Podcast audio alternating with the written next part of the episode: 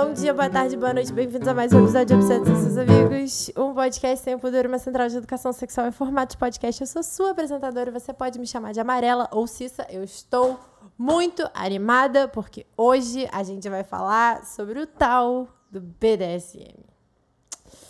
Ai, meu Deus, que animação. Então, se liga. Se você sabe o que é BDSM, se você não sabe o que é BDSM, se você acha que sabe o que é BDSM e se você é um assíduo praticante de BDSM, tá muito sibilante essa introdução, né? Ó, quantos S's. Fica aqui com a gente. A gente vai falar um pouco das maravilhosidades dessa comunidade. E aqui fica também um aviso. Não vou falar sobre as práticas de BDSM, que são muitas. E tem podcasts inteiros dedicados a isso que serão recomendados no fim desse episódio. Mas nesse episódio aqui eu não vou falar tanto sobre as práticas. Eu vou falar sobre a comunidade, sobre coisas incríveis e maravilhosas que essa comunidade tem para apresentar e trazer pra gente. Eu tô muito animada, tô quase chorando de emoção. Vamos começar. Obscenos são seus amigos, obscenos são seus amigos, obscenos depravados, imundos, escrachados, obscenos são seus amigos.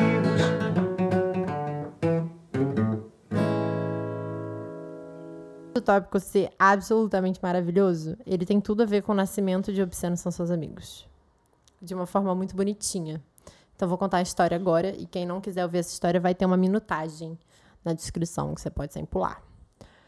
O que, que acontece? Eu tinha todo esse conhecimento sobre sexualidade que eu ficava absorvendo, lendo e sabendo, e aí eu ficava vendo as pessoas na internet falando besteira, eu ficava, meu Deus, que besteira. E aí ficava nessa, né, de olha esse conhecimento aqui que eu tenho, esse conhecimento aqui que não se tem. Então eu decidi que no Instagram meu, lá, enfim, eu ia fazer stories falando sobre sexualidade. E eu fazia eles muito sem roteiro, sem propósito, sem pensar, sem rotina, sem edição, sem nada. E aí, enfim, era mais uma forma de eu situar as pessoas que estavam ali me seguindo a conhecimentos que eu tinha. E aí, claro que tinham pouquíssimas pessoas interessadas nisso, até porque eu não ia atrás de pessoas novas para ouvirem aquilo. Mas por causa desses conteúdos da internet, que várias pessoas viraram para mim e falaram: você tem que fazer algo que seja mais formatado, mais organizado para falar sobre sexualidade. O mundo precisa ouvir essas coisas. E eu fiquei com isso na cabeça. As pessoas queriam muito que eu fizesse um canal no YouTube. Eu falei, não existe a menor chance disso acontecer. E então, a ideia de um podcast, eu falei, ah, mas é aprazível, olha só. Podcast acho que dá para fazer. E aí surgiu o Obsceno São Seus Amigos.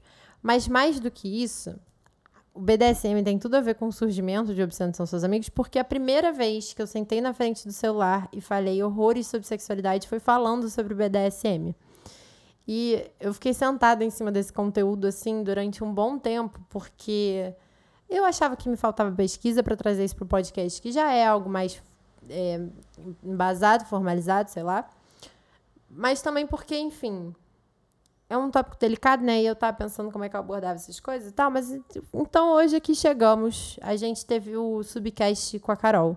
Ela falou um pouco sobre BDSM. Eu recebi muitas mensagens no Instagram falando, tipo, o que é BDSM? Por que você nunca falou disso? E eu falei, vocês têm razão. Passou da hora de falar já. Então hoje a gente vai reviver o começo dessa história. e agora vamos começar de fato, as vias de fato. Vamos falar sobre BDSM, mas mais do que isso, a gente não vai falar sobre BDSM, a gente vai falar sobre a comunidade BDSM. Você poderia perguntar o que é BDSM? Excelente pergunta. A sigla ela vem de B serve para bondagem, D serve para disciplina, dominação, S significa submissão ou sadismo e M masoquismo. É uma sigla, assim como a comunidade LGBT, que é uma sigla que tem várias outras letrinhas ali atrás que não necessariamente estão representadas. Então, para fazer parte da comunidade BDSM ou praticar BDSM não significa praticar apenas essas coisas que estão na sigla a comunidade LGBT tem essa questão. Tanto é que não é LGBT, é LGBTQIA. E ainda tem um mais para designar que existem tantas outras letras. O BDSM também tem essa variedade gigantesca de formas de interpretar. Fica aqui um rápido dicionário. O que é bondagem? Excelente pergunta. Bondagem é o gostar de ser amarrado ou amarrar alguém. Sadismo e masoquismo, às vezes, muitas vezes as pessoas confundem. Sadismo é gostar de sentir dor e masoquismo é gostar de infligir dor. E aí, eu adoraria que a gente se debruçasse um pouco sobre as muitas definições do que é BDSM, sobre a discussão de feitiço para parafilia, sobre diversas discussões que tem em torno dessa comunidade. Mas eu queria falar um pouco mais sobre como é uma comunidade que a gente tinha que olhar com um pouco mais de carinho e respeito. Existem principalmente dois tipos de pessoa que vão estar ouvindo esse podcast. Existem milhares e milhares de experiências diversas, mas eu estou imaginando que tem dois que talvez sejam mais proeminentes. Pessoas que nunca ouviram falar sobre BDSM, ou pessoas que já ouviram falar sobre BDSM e têm algum nível de preconceito em relação a ele. Tem algum olhar de essas coisas estranhas, esquisitas, diferentes, anormais. Essa conversa toda, aquela do meu Instagram, ela surgiu por causa disso. Uma amiga minha virou para mim e falou: "Esse negócio de BDSM é muito esquisito. Quem é que faz isso? Eu não acho normal." E eu não estava ali numa posição de sexóloga, eu estava numa posição de amiga, então eu deixei que meus sentimentos tomassem conta do meu corpo e dei um sermãozinho nela, um monólogo para cima dela, dizendo que ela estava completamente enganada, porque a comunidade BDSM é uma das comunidades mais marginalizadas, mais responsáveis e carinhosas em termos de sexualidade. E é muito ruim que ela seja marginalizada da forma que é, porque existem tantas riquezas que ela pode trazer para todo tipo de sexualidade que não necessariamente pratique BDSM. Então, praticar BDSM, numa definição um pouco corriqueira, seria não ter um sexo vanilla. O que é um sexo vanilla? Seria um sexo sorvete de creme. Existem tantos sabores de sorvete, você vai escolher logo de creme, pelo menos de chocolate. Então, o sexo vanilla seria esse sexo que é um pouco comum, é um sexo que tem uma heteronormatividade, uma performatividade bastante normativa. E a gente já pode entrar aí umas questões, tipo, o que, que é um sexo normal e padrão? É uma questão. Por exemplo, a gente poderia citar aí homens cis, heterossexuais, que gostam de ter seus anos lambidos. Talvez dentro de uma comunidade de outros homens cis e heterossexuais isso fosse visto como nada normal, nada heteronormativo, nada padrão. Agora, uma mulher que gosta de ter seu cu lambido é bem padrão, bem normal. Então, onde é que deita essa noção de, de normalidade, né, dentro da sexualidade? É uma questão. Eu acho que existem várias formas diferentes de definir BDSM. Essa é uma delas, dizer que ah, são as coisas que não incluem o sexo vanilla ou, enfim, outras definições possíveis é dizer que são práticas que têm kinks, que é uma palavra estrangeira que a gente adotou, que denota diferença a tradução literal seria nó, então é meio que essa ideia de algo que eh, embolado em outras ideias ou enfim, algo que é diferente. É uma palavra que foi usada durante muito tempo como um termo pejorativo, assim como queer, lembram dessa história do queer? O que queer era uma palavra que significava estranho, e aí lá no episódio de feminismos, a gente comentou como a Judith Butler pega essa noção de estranheza e de certa forma, ela sendo uma das cabeças da teoria queer, readapta essa noção de que o estranho, o esquisito é algo ruim. Então, kink é mais ou menos a mesma coisa. Uma palavra que, num determinado momento, tinha uma conotação pejorativa para se referir a determinadas pessoas que não se encaixavam naquilo que a gente gostaria de dizer que é aceitável. E aí foi reapropriada por essas mesmas pessoas, dizendo: não é, eu sou kink mesmo e tá tudo bem. Enfim, talvez seja uma outra possibilidade de definição do BDSM. Discussão das muitas possibilidades de definição, aí a gente pode entrar na discussão de se é uma parafilia, por exemplo, e se feitiço é uma parafilia, ou se feitiço é feitiço, são pessoas fetichistas. É uma discussão meio longa. E a gente não veio aqui para isso. Então vamos, nesse primeiro momento, adotar essa explicação, que pode, enfim, acho que é válido o questionamento de uma sexualidade que vai para além do vanilla, ou vai para além do heteronormativo. Vamos deixar por aí. Porque hoje a gente veio falar de outras coisas, a gente veio falar da, das belezas que essa comunidade traz pra gente, então vamos voltar, né, pro tópico principal. E acho que uma das grandes perguntas que eu queria fazer aqui hoje, pra gente entrar né, nesse tópico principal aí, é pensar: será que mesmo as pessoas que não fazem parte da comunidade BDSM ou não conhecem a comunidade BDSM ou não abraçam a comunidade BDSM ou não estão envolvidas com BDSM de uma forma admitida e consciente, não advogam, né, não dizem em voz alta, eu pratico BDSM. Será que mesmo assim, nesse sexo que a gente poderia chamar de vanilla e heteronormativo, será que ali não tem resquícios das práticas que a gente poderia ver como da comunidade BDSM? Vou dar alguns exemplos. Tem uma pessoa que gosta que puxem o cabelo dela. Vai ver, ela gosta do ato de dominação que aquilo é posto sobre ela, ou então no ato de submissão no ela é colocada. Vai ver, ela gosta um pouquinho de sadismo e gosta da sensação prazerosa de sentir um pouquinho de dor. Vai ver, tem uma pessoa que gosta de puxar o cabelo das outras. Então, uma pessoa que gosta um pouquinho de infligir dor, ou uma pessoa que gosta do ato de dominação que aquilo envolve. Gosta que dê tapa na bunda geralmente muito comum, bastante presente nesses sexos que a gente poderia chamar de vanilla. Mas será que também não é sentir prazer através da dor e através do ato de dominação de uma pessoa sobre a outra? Outra forma de BDSM que às vezes a gente não pensa muito é gostar que a pessoa fale as mais bárbaras coisas pra gente no ouvido. Então aquilo que num outro local, numa outra situação social, poderia ser entendido como xingamentos e ofensas, na cama tem um determinado tesão por trás. Pode vir a ter, né? Tem gente que gosta disso. De ser, entre aspas, xingada, humilhada, colocada para baixo. Ou, enfim. Coisas assim que a gente poderia entender em qualquer outra situação social enquanto uma grosseria sem fim. Mas na cama pode.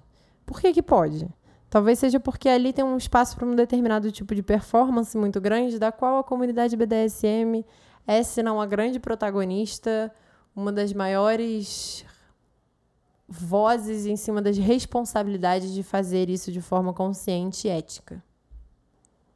Outras práticas de BDSM, vestir determinados tipos de roupa, gosta de lingerie de renda, de seda, de couro, de latex, uhum, BDSM gosta de brincar, power play, ou então hoje a gente vai fazer um personagem diferenciado. Isso tudo são práticas do BDSM que talvez não sejam aquele BDSM hard que aparece, por exemplo, em 50 tons de cinza. A gente vai chegar lá. Mas que são BDSM também. O tapinha na bunda de sexta-feira, ou então a mãozinha em volta do pescoço, enquanto uma pessoa toma a outra pelos braços, da forma que for. Mas aí, como eu falei, eu não vim falar aqui de cada uma das práticas, de cada gosto, de cada letrinha e cada sigla e cada coisinha que tem dentro da comunidade BDSM, mas da comunidade BDSM. E aí a gente passa para um ponto importantíssimo, né? Que estamos sempre acostumados a ver aqui em Obsceno São Seus Amigos, que é consentimento. Sexo só é sexo. Só é BDSM, práticas de BDSM, se tem consentimento. Sexo sem consentimento não é sexo, é estupro. Quantas vezes a gente já não falou isso aqui em São Seus Amigos? Tem uma analogia que eu acho que eu fiz em algum outro episódio, eu não me recordo qual. Mas é uma analogia que eu gosto bastante pra gente pensar. A gente não diz que uma pessoa tá se afogando dizendo ela tá nadando sem respirar. Ela não tá nadando, ela tá se afogando. A gente tem um termo para isso. Se ela estiver nadando é porque ela tá respirando. Se estiver fazendo sexo é porque tem consentimento. Estupro não é sexo sem consentimento, estupro é estupro. Tapa na bunda. Ai, detesto, é uma influência da pornografia, eu não gosto, me sinto subjugada. Se não tem consentimento para levar tapa na bunda, não é sexo, é abuso. Estando isso claro, a comunidade BDSM é extremamente responsável sobre essas práticas, por exemplo, tapa na bunda, puxada no cabelo, as besteiras que a gente fala um no ouvido do outro. Porque é uma situação complexa, não é? Vai que a pessoa não quer levar tapa na bunda. Estar praticando BDSM significa necessariamente conversar sobre a droga do tapa na bunda antes de que ele aconteça e ele se torne algo desagradável para as pessoas envolvidas ali naquela situação infelizmente, o estigma tão grande em cima da comunidade BDSM faz com que a gente perca um aspecto tão importante da conversa sobre sexualidade. E eu fico emocionada falando da comunidade BDSM porque eu acho tão lindo a forma como consentimento permeia absolutamente todas as conversas éticas sobre BDSM. Se a gente vai se olhando para lá com um pouquinho mais de carinho, um pouquinho menos de preconceito, primeiro que a gente poderia vir a descobrir diversas práticas que a gente ia gostar muito, mas não, porque preconceitos e tudo mais. Mas mais do que isso, a gente estaria tendo uma conversa aberta e tão bonita sobre consentimento de práticas que a gente já faz. Diversas pessoas já praticam diversas práticas que a gente poderia considerar da comunidade BDSM, porque tem aí esses conceitos de dominação, submissão, sadismo, masoquismo, entre tantos outros, porque essa sigla não resume todas as práticas. Praticam elas no seu dia a dia sem o conhecimento que a comunidade traz em torno da necessidade do consentimento para que essas práticas aconteçam. E a, a comunidade BDSM ela é tão linda que ela não só abraça essa ideia de que o consentimento é o ponto central de qualquer ato sexual, como incentiva ele das formas mais bonitinhas possíveis, eu acho.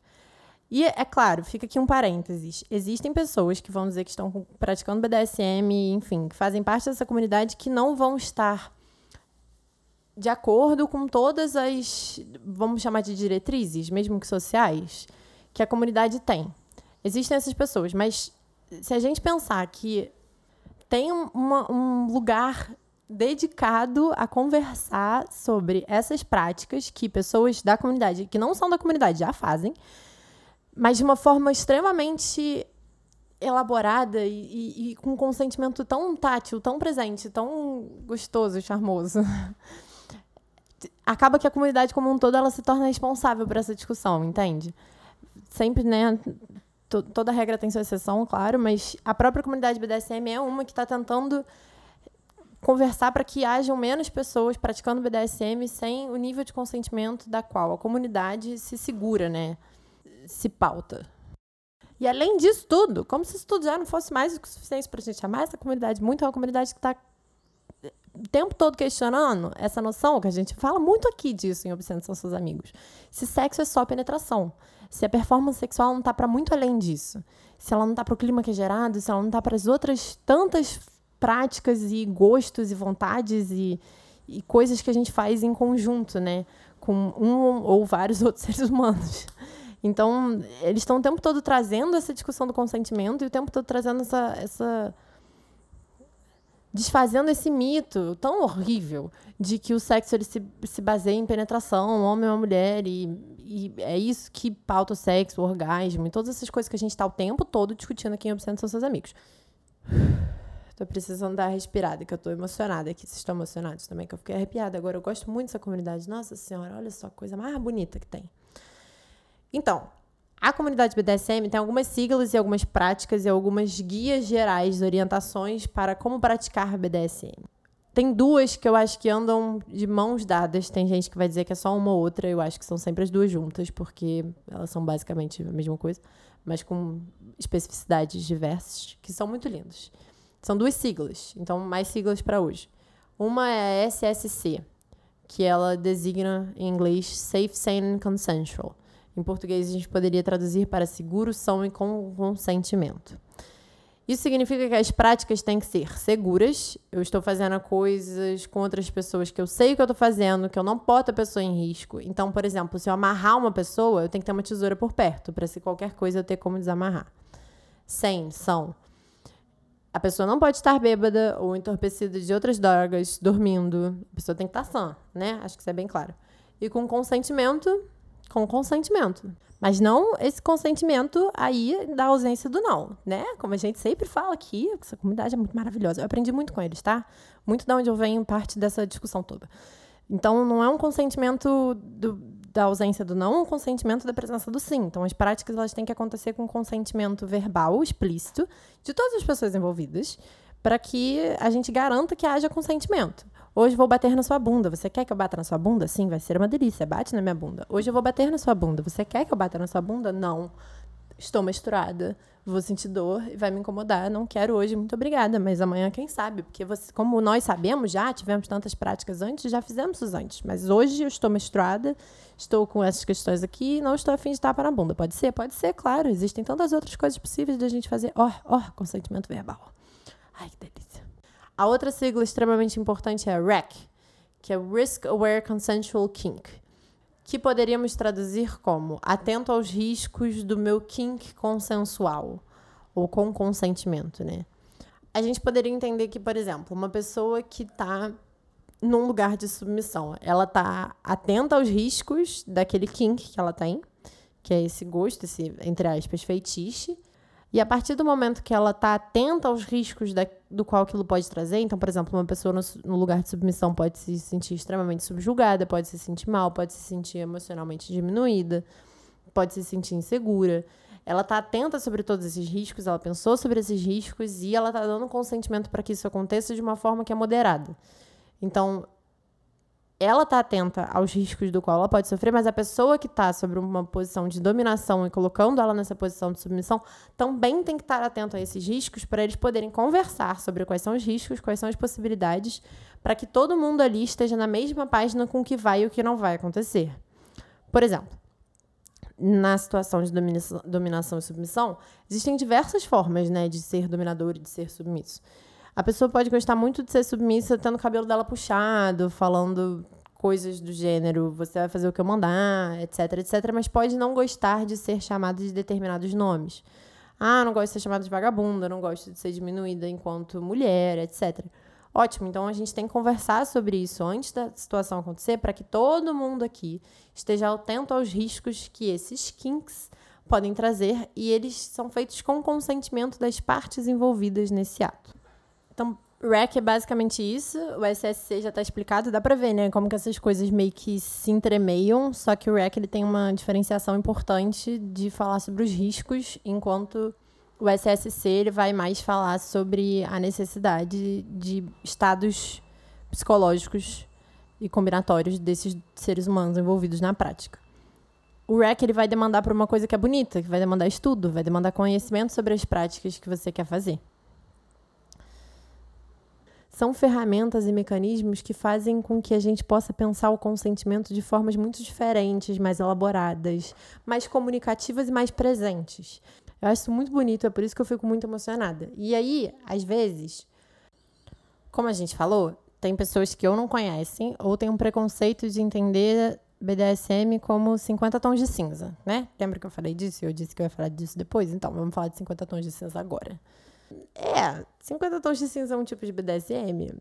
Aham, uhum, tem práticas de BDSM ali. O cara tem mais masmorra, chicote, um monte de instrumento que possibilita práticas do BDSM. Mas 50 tons de cinza é um exemplo terrível de BDSM. Porque não se prende a esses standards, os, né, as, as bases que a gente acabou de comentar. Do SSC, do REC e tal. Tem dois problemas para mim mais gritantes, assim, que eu acho que valem menção, né? Que são: o primeiro deles tem um contrato, então o consentimento ali é entendido como uma forma inquebrável, o que já é contraditório com a própria ideia de consentimento, porque a ideia de consentimento inclui também o fato de que pode-se se dizer sim, mudar de ideia a qualquer momento e pode dizer não depois. E isso não deveria vir com nenhum tipo de consequência que uma quebra de contrato traz, por exemplo. E o segundo problema, que é um pouco maior, que é mais explorado ali na narrativa do filme do livro, é que aquela mulher, que eu esqueci o nome, mas enfim, a mulher do filme, a principal, ela parece como quem vai salvar ele dos seus gostos. Vai salvar ele dessas práticas que ele gosta, vai salvar e tirar ele do seu gosto por BDSM. E ali tem um preconceito imbuído muito grande, entende? Como se ele tivesse errado, como se tivesse algo a ser mudado. E isso me lembra pensando nesse episódio, pensando em 50 tons de cinza, tendo essas conversas, me lembra de um conceito que eu acho que é muito bonitinho. Ele é um pseudo-conceito, vamos chamar assim, porque ele não é um conceito acadêmico, mas eu acho que ele é um conceito útil, mesmo para a gente pensar academicamente. É um conceito meio inventado, uma união de palavras, que chama eroticocentrismo. Eu acho que é uma ideia muito fofa que junta a ideia de erotismo com etnocentrismo. Etnocentrismo é uma ideia da antropologia que existe uma etnia que é cêntrica. Então, quando os europeus, por exemplo, vão olhar para as outras comunidades e dizer que eles são os bárbaros, que eles são errados, que eles não atingiram a civilização, todas essas coisas partem de um etnocentrismo de entender que a sua cultura é melhor que a do outro. Eróticocentrismo, nesse sentido, então, seria entender que a sua cultura sexual ou as suas práticas sexuais são melhores que a de outra pessoa, são mais certas, são mais corretas, são menos estranhas. E, eu, e a comunidade BDSM, num certo sentido, ela, ela provoca essa reflexão sobre o nosso próprio eroticocentrismo o tempo todo. Tem uma frase também que eu gosto muito, em inglês ela é, é mais bonitinha, né? Até porque em português ela é uma tradução meio tosca. Em inglês ela fala Don't yak yummy. Em português seria Não eca meu que delícia. O que eu acho fofo também. E a ideia de que aquilo que para uma pessoa pode ser estranho, diferente ou nojento, para outra pessoa pode ser muito gostoso. E não é, Camil, que delícia. Não diz que algo que eu gosto é nojento. Não tem nada a ver com você. Se você não quiser fazer, tá tudo bem, só não faz. Eu acho que o BDSM ele traz muito isso. Porque é uma, é uma gama de possibilidades e de práticas tão enorme, tem tantas coisas ali que você pode não gostar e tem tantas coisas ali que você pode gostar que é uma, uma abrangência desse erótico centrismo que a gente tem. Porque uma vez que você começa a fazer parte da comunidade, começa a saber sobre as diferentes práticas, começa a saber sobre as diferentes coisas, uma vez que você se identifica com uma delas, fica muito mais fácil, né? Olhar para outras e falar: Ah, eu gosto disso aqui. Eu não sabia que eu gostava.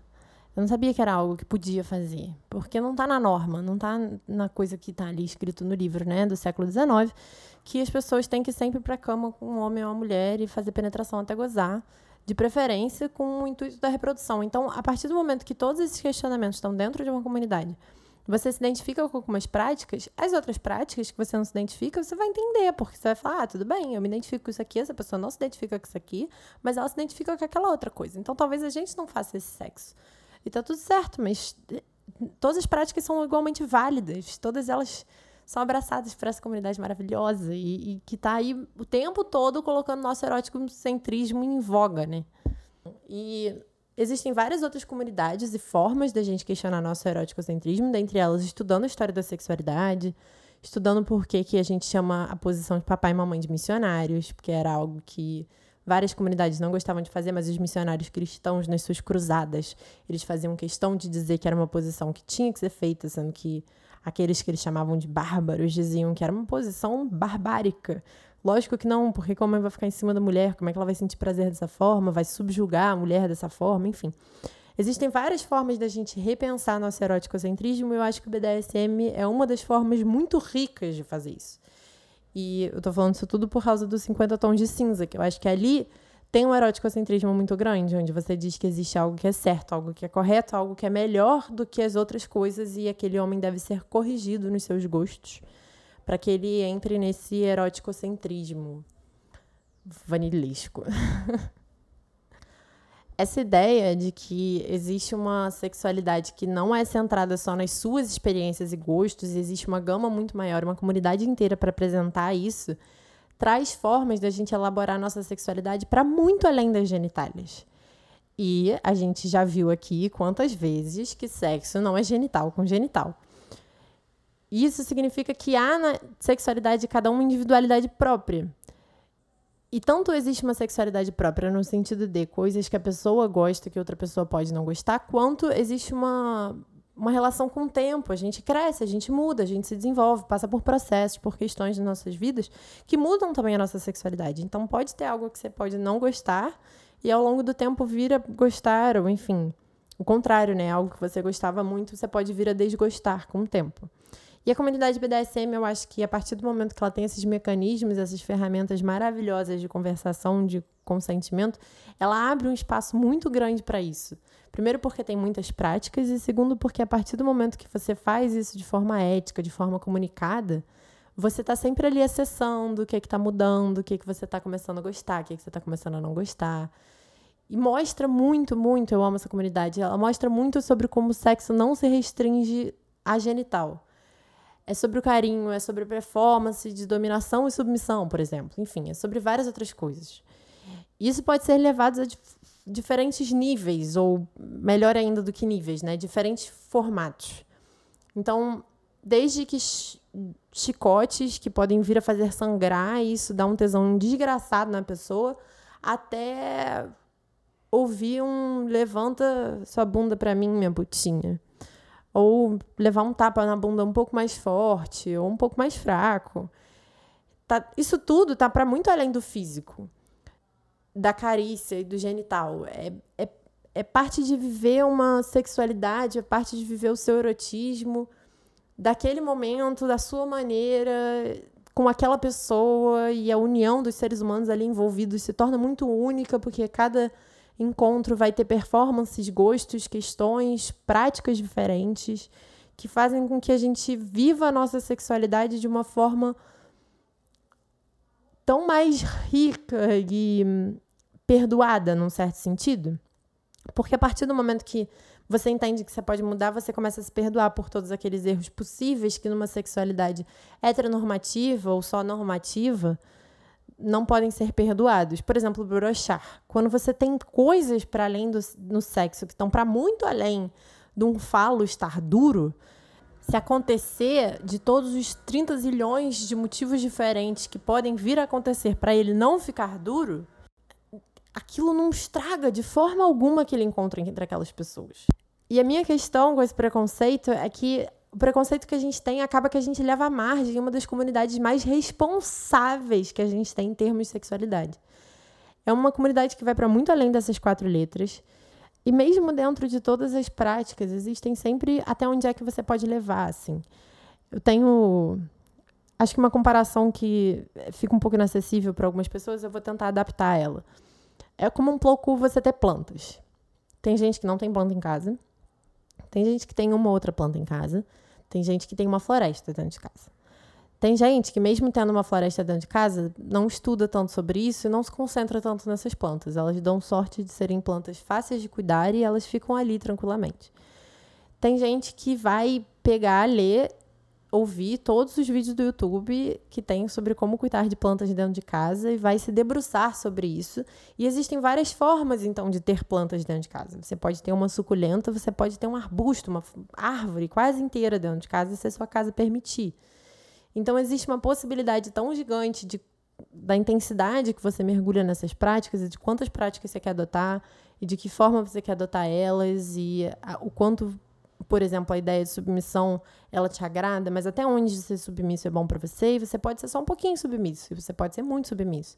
E é lógico que mesmo essas ideias de pouco e muito, ela vai de pessoa para pessoa.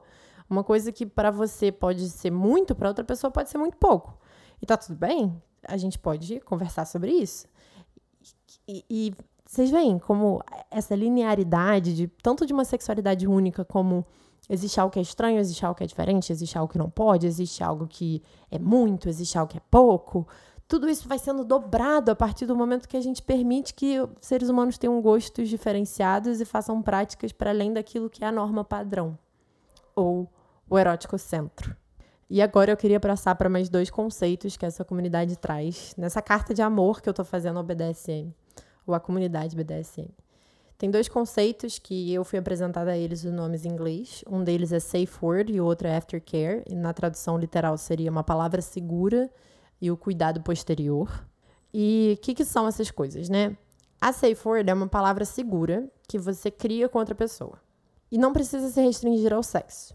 Então, por exemplo, se você tem um irmão, uma irmã, vocês costumam ter brigas constantes. Vocês podem combinar que quando um de vocês falar banana, sei lá, a briga tem que parar imediatamente. É uma ferramenta importante porque no momento em que aquela palavra é acionada, as duas pessoas ali envolvidas que têm esse combinado em torno dessa palavra sabem que algo está emocionalmente desgastado ou deslocado. Então, se duas pessoas estão brigando, uma delas pode falar banana, se for essa palavra que vocês tiverem combinado, e pode se retirar da sala, aquela briga para, e depois essas pessoas se reúnem, enfim, podem voltar a conversar calmamente, de cabeça fria, quando elas se sentirem confortáveis para isso. Dentro do, da sexualidade é a mesma coisa. Você pode combinar com uma pessoa e você deve combinar com uma pessoa qual é a palavra que vocês vão usar para caso você queira que as coisas parem. Então, por exemplo, você pode combinar a palavra vermelho, porque é uma palavra que lembra parar, lembra um sinal de trânsito, lembra alertas. E você pode combinar uma palavra que é para não parar, mas para fazer mais fraco, com mais calma, com mais carinho, enfim, vocês combinem ali o que aquela palavra significa para vocês.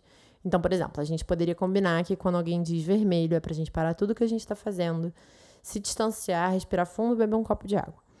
quando a pessoa diz amarelo ou laranja, é para fazer com mais tranquilidade, parar um pouco, perguntar como é que eu tô, ver como é que estão as coisas e a gente pode dar prosseguimento com um pouco menos de força, um pouco mais de tranquilidade. Por que isso? Por que não usar a palavra parar? Boa pergunta. Então, porque existem determinadas práticas, encenações e, enfim, possibilidades do BDSM que permitem que as pessoas gostem de ouvir a palavra parar e não parar. Então, numa situação de dominação e submissão, por exemplo, onde isso é bastante comum, a pessoa submissa pode dizer: para, para, eu não quero mais. E a outra pessoa pode dizer: não, vou fazer isso sim, eu que mando ver você, etc.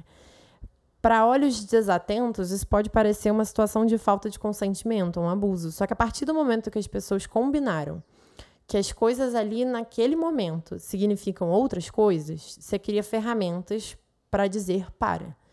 Então, a pessoa que. As pessoas envolvidas nessa situação, se isso for combinado, a pessoa submissa que dispara, na verdade, ela quer fazer isso, dizer para parar e quer que continue. E tá tudo bem fazer isso, porque afinal a gente tem uma outra ferramenta que diz consentimento. Enquanto sexóloga, eu digo para mesmo pessoas que não praticam BDSM, ou pelo menos não praticam de forma clara, enunciada, consciente para si mesmas, né? Que usam a palavra para para parar, é muito bom ter uma palavra segura, porque acontece com muita frequência. Com diversos gêneros, diversas pessoas, diversos sexos envolvidos. De alguém falar para e outra pessoa falar que? Porque a palavra parar não tem um alerta tão grande socialmente, afinal é uma palavra que a gente usa socialmente. Então você ressignifica uma palavra para naquele momento, naquele ambiente, no ato sexual, ela ser um alerta gritante. Acontece muitas vezes mulheres que estão sendo penetradas, por exemplo, com uma pessoa que está por cima, que tem mais força ou mais peso, fala para, sai, ai, e a pessoa, em vez de sair imediatamente, ela pode até parar o que ela está fazendo, mas ela continua penetrando sem se mexer, mas entendeu? Com, com as genitálias ali dentro dos lugares e pergunta: "Que, que está acontecendo? Você quer que eu saia?". Isso pode ser extremamente incômodo para a pessoa que está pedindo imediatamente para você sair. A gente não tinha que estar tá tendo essa conversa. Eu falei para você parar e para você sair, eu não sei por que você está me perguntando. Então, a partir do momento que você tem uma palavra segura, mesmo que pare signifique pare, você tem uma palavra de alerta, é um alerta total e a gente combina. Se eu disser vermelho, é para você sair e se afastar imediatamente. Não é para respirar, não é para pensar, é, é um alerta, é rápido tem que ser isso acionado na cabeça. E claro que mesmo dentro da comunidade BDSM, em práticas de BDSM, é muito necessário que essas palavras soem alertas. Então é necessário que se acostume com elas. Não necessariamente a primeira vez que você ouvir essa palavra que vocês combinaram vai estar tá na sua cabeça ali o sistema. Isso é um alerta, isso é um alerta, isso é um alerta. Isso não necessariamente vem rápido. Então é bom até usar essas palavras seguras em outras situações. Então, por exemplo, casais que têm relacionamentos, se houver uma discussão, usa a palavra segura se você não estiver se sentindo bem com essa discussão. Aciona esses alertas em outros momentos, não gasta ele à toa, porque ele é extremamente importante, deve ser usado com cautela, mas usa ele em outros momentos que ele necessita de ser usado para que tenha essa noção de urgência por trás dessa palavra. E o outro conceito que eu adoro, que é super importante, é o de aftercare que significa esse cuidado posterior. Então, se a gente for fazer uma prática de BDSM ou não, e por isso que a comunidade BDSM é tão linda, ela traz ferramentas que a gente pode usar na nossa vida para muito além do BDSM, você combina com a pessoa, ó, hoje a gente vai fazer não sei o que, não sei o que, não sei o que lá. Você vai me amarrar e a gente vai se beijar e a gente vai falar dessas coisas aqui.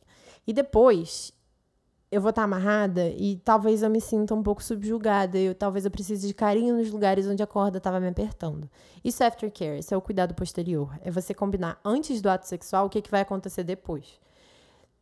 O que significa também que para você combinar o que vai acontecer depois, você precisa combinar o que vai acontecer durante. Lindo, né? Lindo. Fala sério, muito lindo. Exercício de comunicação muito bonito. Tô até calor. Você fala ó, depois que a gente terminar esse sexo, e não precisa ser um sexo BDSM, ele pode ser o mais vanilla que for. Depois que a gente terminar esse sexo, eu preciso, para me sentir bem, que a gente fique abraçadinho um tempo. Ou você pode dizer, eu não gosto de jeito nenhum de ficar abraçado com outras pessoas, eu não sei como é que vai ser isso pra você, eu preciso que você me diga se você quer que eu te abrace, mas às vezes eu me sinto extremamente claustrofóbico quando me abraço depois de transar, então para mim uma possibilidade, talvez, da gente se sentir. Você se sentir cuidada e amada e eu me senti não claustrofóbica é a gente se dar as mãos e eu posso falar coisas bonitas para você. Posso trazer um copo de água para vocês. Podem, todas essas coisas elas podem estar no aftercare. Qualquer tipo de possibilidade, de ato, de coisa que vocês queiram fazer depois, pode ser conversado antes para ser combinado. Então vocês se cuidam, vocês se dão esse carinho posterior, esse cuidado posterior. Eu preciso que a gente depois veja uma série juntos para relaxar, para passar um tempo juntos. É a minha linguagem de amor, é fazendo coisas juntos. Ou eu preciso que você traga água para mim. Era bom a gente já deixar um lanchinho aqui, eu posso trazer para você. Eu preciso que você pegue papel. Todas essas coisas são esse cuidado posterior. Muitas vezes, a gente, quando tem uma relação sexual com uma pessoa, assim, continuamente, não precisa ser apenas uma pessoa, mas uma pessoa continuamente, você acaba criando uma rotina de carinho posterior.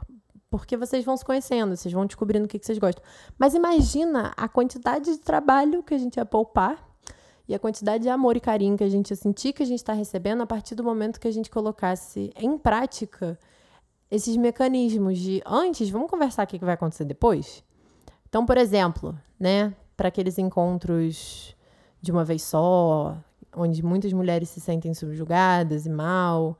Dá para dizer, ó, quando terminar, tem um negócio que eu não, não sustento que você faça, que vai me magoar profundamente. Eu queria que esse aqui fosse um encontro legal, você parece uma pessoa legal.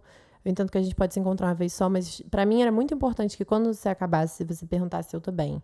Se eu quero continuar, se eu quero me masturbar para gozar, se eu, se eu gozei.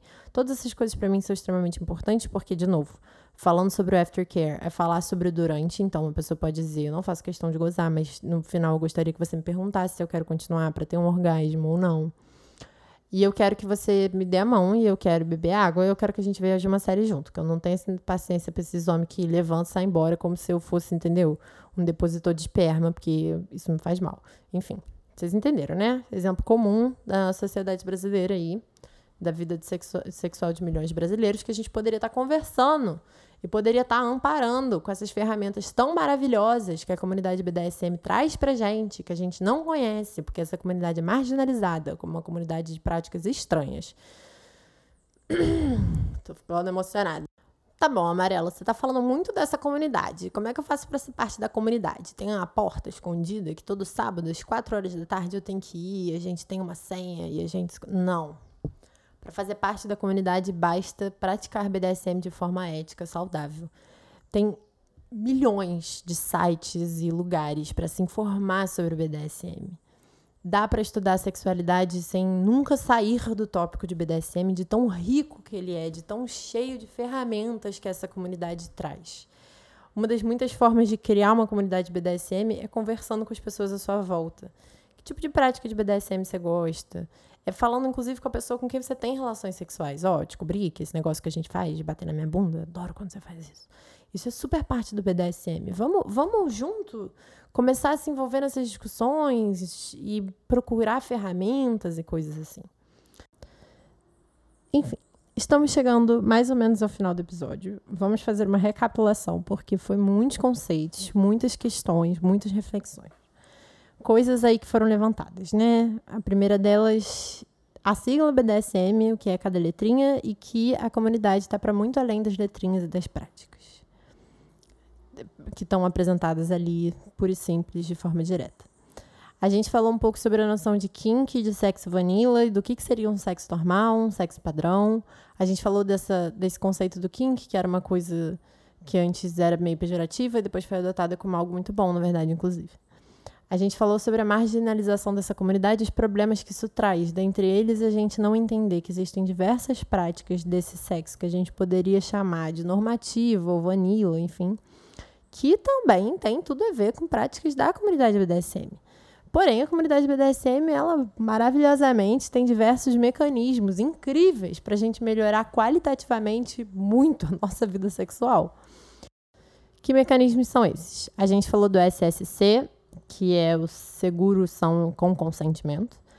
A gente falou do REC, que é o risco atento, o atento aos riscos, né, que aquele feitiço ou kink pode vir a trazer com consentimento de todas as partes envolvidas. Então, atenção ao risco tem consentimento envolvido. Fizemos uma leve pausa para apontar alguns problemas na, no 50 tons de cinza, que é a grande referência que a maior parte das pessoas tem de BDSM, alguns problemas graves que tem ali e trouxe aqui também esse conceito, não é um conceito acadêmico, mas é um conceito fofo, do erótico-centrismo e o não é, Camil, que delícia. E que como é que essas coisas têm tudo a ver com o BDSM. Então a gente passou para mais dois conceitos e práticas ou diretrizes ou práticas ou não sei outras palavras para indicar super importantes do BDSM, que são a palavra segura e o cuidado posterior. Eu não sei quantas vezes eu consegui dizer que eu fico emocionada e eu amo essa comunidade e ela tem muito a acrescentar na nossa vida sexual. Também não sei quantas vezes eu consegui dizer que eles questionam essa normalidade do sexo enquanto penetração, que é algo que é muito comentado aqui em Obsessão Seus Amigos. E eu também acho que eu falei umas 200 mil vezes, né, que conhecer essas práticas e conhecer essa comunidade é uma forma extremamente respeitosa, ética, bonita, incrível, engrandecedora da gente pensar a nossa sexualidade. O episódio basicamente foi isso. Eu amo essa comunidade mais do que eu jamais poderia descrever. Eu acho que além de fornecer incríveis mecanismos para cidadãos comuns, né, melhorarem suas vidas sexuais, eu também acho que ela é uma grande provocadora do campo da sexologia e eu amo isso. Porque pega todos esses conhecimentos aí que estão martelados em cima de livros e dobra eles um pouquinho. Como um bom kink, né? Que é essa palavra que na tradução literal seria nó. Então meio que dá esses nós, assim, algumas coisas que a gente acha que sabe, com toda certeza absoluta. E através das práticas e experiências das pessoas individuais, a gente consegue ampliar muito as visões de conhecimento e ciência, evidências, etc. que a gente tem. Porra, puta trabalho bonito, tá todo mundo de parabéns. É, agora, então, eu vou contar algumas histórias sobre o meu encontro com essa comunidade e a gente entra na sessão arroz e feijão, porque nessas histórias eu vou comentar de alguns lugares que, se vocês quiserem, é lógico que vocês podem anotar e fazer o próprio arroz e feijão de vocês. Mas tem um arroz e feijão de fato daqui a pouquinho. Mas tem essas historinhas aí. para quem não é muito fã de história, tem uma minutagem e tem um índice nesse episódio para você poder pular essa parte. A história é a seguinte: são algumas histórias, na verdade. Quando eu comecei a estudar BDSM, lá em 2016, eu fiquei interessada em falar com pessoas que né, praticassem isso, tivessem esse contato com a comunidade mais intenso do que eu tinha até então. E aí fui procurar na internet, tipo, não é possível, pensei eu, que não haja um Tinder de BDSM, porque me parece muito lógico que pessoas que têm gostos diferenciados, tipo uma pessoa dominadora, quer encontrar um submisso, lógico que vão fazer um Tinder para BDSM. e eu encontrei um Tinder de BDSM. Ele chama Fetish Life. Eu entrei e li muita coisa, conversei com muita coisa. E foi muito interessante, porque muita gente vinha falar comigo. Eu fiz um perfil meio aleatório, porque eu sabia lá o que, que eu queria, o que, que eu não queria. Eu sabia que eu queria falar com seres humanos que praticavam aquilo. Eu não queria necessariamente praticar. Então, e eu botei isso no meu perfil e várias pessoas vieram falar comigo, tipo, que história é essa? Por que, que você quer falar com pessoas que estão praticando isso? Falei, tô estudando. E as pessoas foram tão carinhosas, tão amáveis, falando sobre as suas experiências, sobre como é que elas conheceram a comunidade BDSM, sobre como essa comunidade é um lugar de acolhimento e carinho para elas. E claro, falaram também que tem muita gente responsável dentro da comunidade BDSM. Gente que se aproveita da falta de informação para tirar onda com mulheres mais jovens, para tirar onda com quem não conhece, fazer as coisas de forma antiética sem consentimento. Tem isso? Tem, mas muita gente me contou sobre como é uma comunidade que caminha muito junto e se respeita muito a partir do momento que uma pessoa gosta mais de uma coisa, uma pessoa gosta menos de outra, etc. E foi assim uma experiência incrível conversar com essas pessoas, então recomendo para vocês, quem tiver interesse, entrar no Fetish Life, mesmo que seja para ficar batendo papo. Aí, depois disso eu falei, bom, preciso de contato com pessoas do Brasil, porque no Fetish Life tinha muita gente lá de fora. E eu falei, preciso pessoas, né, do Brasil. E aí fui pesquisando onde é que na minha cidade tinha coisas desse gênero e eu encontrei a Masmorra Carioca. A Masmorra Carioca é um lugar de BDSM que fica em Laranjeiras. Se vocês tiverem interesse, vocês mandam um e-mail para lá, eles botam vocês no grupo. E eu também comecei a conversar de novo esse negócio de não queria praticar, não queria me envolver de forma corporal com a comunidade BDSM. E eu disse isso desde o início, porque faz parte do consentimento. Dizer, oi, tô aqui para conversar, para descobrir, para saber para estudar de uma forma bem não científica à época, né? É, e as pessoas também foram muito acolhedoras, muito carinhosas. Eu não sei como é que tá a Masmorra Carioca agora. Eu não sei direito muitas coisas sobre a Masmorra Carioca. Eu sei que eu fui extremamente bem recebida. E uma das coisas que me deixou tão apaixonada pela Masmorra Carioca é porque assim que eu entrei, eles queriam me colocar num grupo de WhatsApp para conversar com os outros participantes. e perguntaram como é que você gostaria de ser chamada. E eu fiquei, ai meu Deus do céu. Que coisa mais linda. Temos uma comunidade que respeita as pessoas que usam pseudônimos e respeita diferentes pronomes e respeita diferentes noções de si e, e pede para que você se apresente daquilo que você quer se apresentar e não aquilo que você deve ser apresentado, entende? Não importa muito o que você fez, deixou de fazer na vida, não importa qual é o seu nome real, importa como é que você vai se sentir mais confortável sendo nomeado dentre esses seres humanos. Muito lindo, muito lindo. E então, uma das coisas mais lindas que existe em todo o universo, é aqui começam as indicações de onde se informar e saber mais sobre. Nessa época também, eu descobri esse site, que é o bdsmtest.org. Vai estar na descrição desse episódio, lógico. E fica aqui um aviso, que infelizmente ele só tem inglês e espanhol. Colocando em espanhol dá para pedir para o Google Chrome traduzir para o português e aí, enfim, não sei como é que fica. O que, que é o BDSMtest.org? Ele é um teste para você descobrir quais são as práticas de BDSM que você gosta. É um teste enorme, ele leva 20 minutos para fazer assim, mais ou menos se você não tiver que refletir muito sobre as perguntas, porque você pode facilmente levar uma hora pensando sobre as perguntas que estão ali. E ele depois dá um parâmetro e ele fala sobre as diversos tipos de prática e onde é que você se encaixa nelas. E como é que você pode se informar mais sobre isso. E é um teste, assim, realmente fabuloso. Eu recomendo ele muito e ele foi comentado no episódio com a Carol, que eu comentei no início desse episódio aqui. A gente comentou dele lá porque é um teste realmente, assim, muito brabo, brabíssimo. E outra recomendação que eu queria muito, muito, muito fazer é que pesquisando para fazer esse episódio, eu encontrei um podcast chamado Café Feitiçista e eu estou completamente apaixonada. O hoster do podcast chama Sadik. Ele é uma pessoa incrível. Eu entrei em contato com ele quase imediatamente e ele é uma pessoa assim. Sabe essas pessoas que dá alegria de falar? É uma pessoa maravilhosa. Ele é essa pessoa, então por mais que eu não tenha tido tempo ainda de ouvir absolutamente todos os podcasts dele publicados, eu sei que é um trabalho extremamente ético, responsável perante as informações que estão sendo ali apresentadas. Eu sei que tem um grupo por trás desse podcast que é maravilhoso e, nossa senhora, eu não poderia incentivar vocês mais a saírem desse episódio, irem direto para o Café Fetichista e se debruçarem sobre absolutamente tudo que o Sadik faz. E agora, finalmente, vamos para a sessão arroz e feijão. Você poderia dizer, mas você acabou de dar arroz e feijão, deu teste, deu podcast, deu masmorra, tudo para a gente pesquisar. Verdade? Não, então, são indicações. Mas o arroz e feijão mesmo, mesmo, mesmo, ele começa agora. Um, dois, feijão com arroz. E para o arroz e feijão de hoje, eu gostaria de indicar que aqueles que não têm um caderno, adquiram um caderno. A gente já falou sobre a necessidade de ter um caderno para escrever sobre a sua vida sexual. Então, adquirir um caderno. Não precisa ser novo, tá? Não precisa comprar. Só, tipo, estabelecer um caderno. E aí, escrever nesse caderno sobre sua vida sexual, sobre as suas gostos, seus coisas as coisas que a gente vem discutindo aqui. Escrever nesse caderno sobre a importância do SSC, do REC, da palavra segura e do aftercare, ou do cuidado posterior.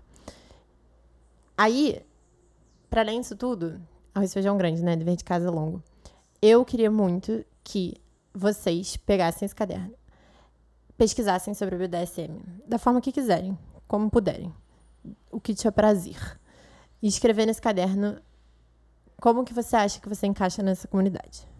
É só isso. É uma reflexão proposta, uma reflexão um pouco trabalhosa, talvez, mas uma reflexão que eu tenho certeza que vai ser muito legal para vocês, tanto fazê-la quanto lê-la daqui a algum tempo, porque também é sempre uma coisa muito legal de se fazer.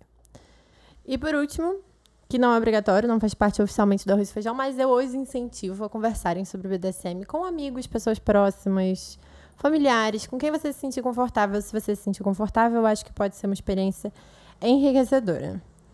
Muito obrigada por terem ficado até aqui. Foi um episódio, por mais que não longo em tempo, longo em conteúdo, né? Bem denso. A gente falou de muita coisa, muito emocionado. Eu vivi altas emoções gravando esse episódio. Espero que vocês tenham vivido ouvindo ele também. E quem já está aqui, já conhecendo BDSM, já veio, já sabia de todas essas coisas, veio aqui só me botar em xeque, me bota em xeque, me manda mensagem, me fala o que, vocês acharam, o que, que eu errei. E a galera que não conhecia também vem me dizer o que, que acha, quais dúvidas que foram suscitadas, se alguma coisa não ficou clara. Tô super aberta a esses retornos, porque eu tô muito feliz que esse episódio agora existe. Ele tá para existir há muito tempo e agora ele tá aqui no mundo. Olha que delícia. Obrigada, de verdade, por terem ficado até aqui. Um beijo. Alguns agradecimentos. Ah! Antes que eu esqueça, desculpa te interromper, eu do passado, eu dos agradecimentos, futuro também. Eu que tô sempre aqui agradecendo as coisas. A gente tá chegando no fim do ano e em algum momento eu vou tirar férias. Eu não sei qual momento exato isso vai ser, em algum episódio futuro isso vai ser avisado, porém, ao longo do mês de dezembro, teremos episódio todas as semanas, normalmente, como se não fosse Natal, como se não fosse Ano Novo, porque é 2020, não é mesmo? É muito provável que nas primeiras semanas de janeiro eu não apareça. Porque apesar de não ter tido alguns episódios em alguns meses, isso não significou que eu tirei férias. Eu trabalhei mesmo quando não estava fazendo episódio para o podcast. Então eu vou tirar férias. E aí, ano que vem, a gente começa a segunda temporada de Obscenos São Seus Amigos. E nos episódios futuros, é um incentivo que vocês escutem. Eu vou lançar aqui coisas para a gente pensar e para a gente se comunicar. Então, quem gosta de Obscenos São Seus Amigos, super fique sintonizado aí nessas situações pra gente ver como é que a gente faz ano que vem. Quero saber de vocês, as opiniões e tal, mas a gente vai fazer isso mais pra frente. Isso aqui é só um aviso prévio. Que dezembro estaremos aí, janeiro provavelmente não, mas a gente vai ver. E os episódios não sobre, sobre o Natal, eu acho que isso é um, um fator super importante, né? Quem cansa um pouco do Natal durante o período do Natal, os episódios não são sobre o Natal, eles são sobre outras coisas de sexualidade, muito gostosinhas, como sempre. Vamos voltar para os agradecimentos. Alguns agradecimentos. Eu gostaria de agradecer demais uma mulher que pediu para não ser identificada, mas que vem me ajudando a formalizar os roteiros de Obscenos São Seus Amigos. Eu também gostaria de agradecer todos os apoiadores de Obscenos São Seus Amigos, aqueles que apoiam financeiramente ou divulgando e participando desse trabalho. Ele está ganhando dimensões incríveis e eu devo isso a você. E por último, eu sempre agradeço demais ao Francisco Maciel Pires. O contato dele você pode encontrar no Instagram, arroba um de música. Além da vinheta fantástica de Obscenos São Seus Amigos, agora ele também é, oficialmente, o nosso editor. E eu acho que tá bom, né?